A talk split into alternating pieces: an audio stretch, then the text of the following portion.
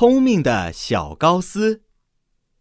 一七八五年，八岁的小高斯在德国的一所小学里念一年级。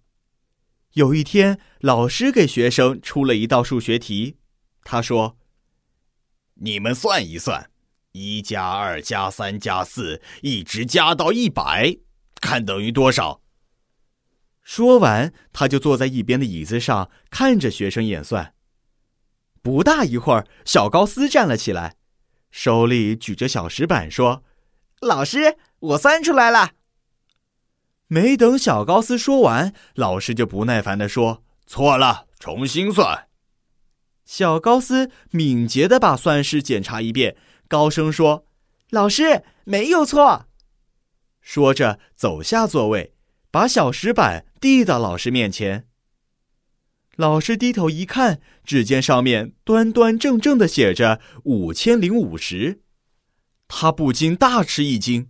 他简直不敢相信，这样复杂的题，一个八岁的孩子用了很短的时间就算出了正确得数，因为就连他自己也用了一个多小时，算了三遍才算对的。他甚至怀疑以前别人教小高斯算过这道题，于是就问小高斯：“你怎么算的？”小高斯回答说：“我不是按一二三的次序一个一个往上加的。老师，你看，一头一尾两个数的和都是一样的，一加一百是一百零一，二加九十九是一百零一，三加九十八也是一百零一。”把一前一后的两个数相加，总共有五十个一百零一。一百零一乘以五十得五千零五十。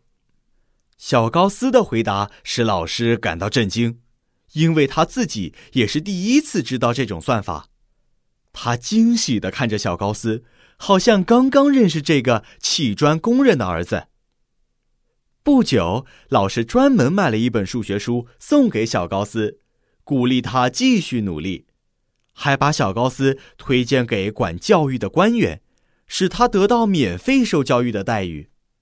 后来，小高斯成为了世界著名的大数学家。